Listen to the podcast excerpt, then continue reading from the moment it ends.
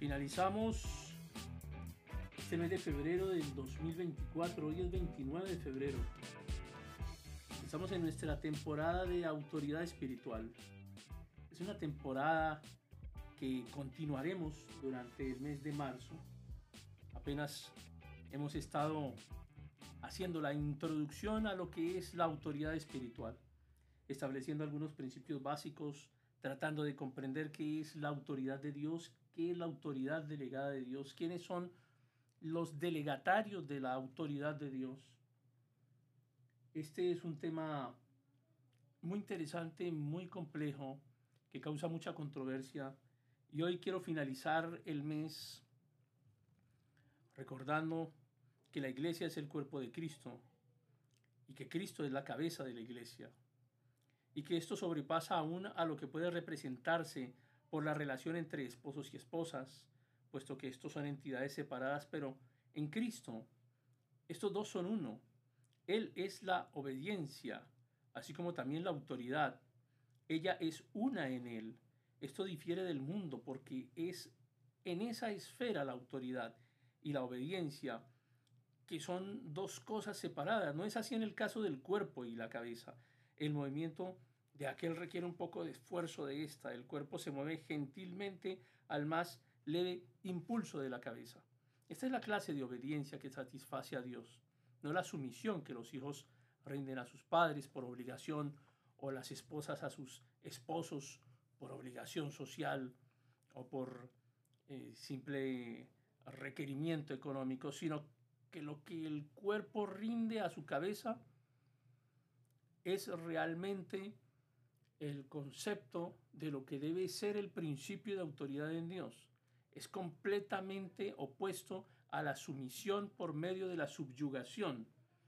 Y esto es lo que es difícil de comprender por parte de algunas personas con respecto a lo que Dios considera que debe ser el matrimonio.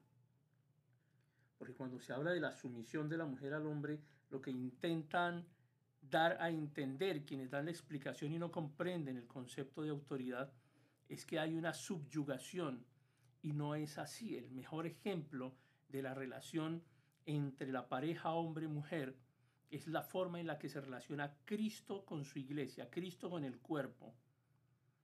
Cuando hayamos aprendido más acerca de la obediencia, se nos va a mostrar la diferencia entre el mandamiento de Dios y su voluntad. Porque el primero es una palabra hablada de Dios, mientras que la última es una idea concebida en la mente de Dios.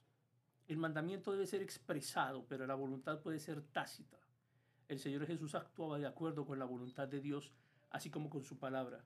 De igual modo obrará Dios en su pueblo, hasta que la relación existente entre Cristo y su iglesia se acomode al mismo modelo de la relación que hay entre Dios y su Cristo. Dios tiene que seguir trabajando hasta que obedezcamos a Cristo como Cristo obedece a Dios. La primera fase de la obra de Dios es hacerse la cabeza de Cristo. La segunda fase es hacerse a Cristo como cabeza de la iglesia. Dios obrará hasta que obedezcamos de inmediato la voluntad, aún sin necesidad de ser disciplinados por el Espíritu Santo. Y sin que debamos ser autómatas o robots, porque lo que hay aquí es una relación de amor, de obediencia perfecta, porque vamos todos trabajando hacia un mismo fin, en un mismo sentido. La tercera fase es hacer del reino de este mundo el reino de nuestro Señor y de su Cristo. Y la primera fase ya ha sido cumplida. Y la tercera está aún por venir. Hoy estamos en la fase media. Su cumplimiento es absolutamente esencial para la introducción a esa tercera fase. Hemos de obedecer aquí para que Dios haga lo que quiere o desobedeceremos obstaculizando así la obra de Dios. Dios ha estado tratando de establecer su autoridad en el universo y la clave de ello es la iglesia. La iglesia está en medio, sirviendo de eje. En esto Dios nos viste con mucha más gloria. Sobre nuestros hombros recae la responsabilidad de manifestar la autoridad.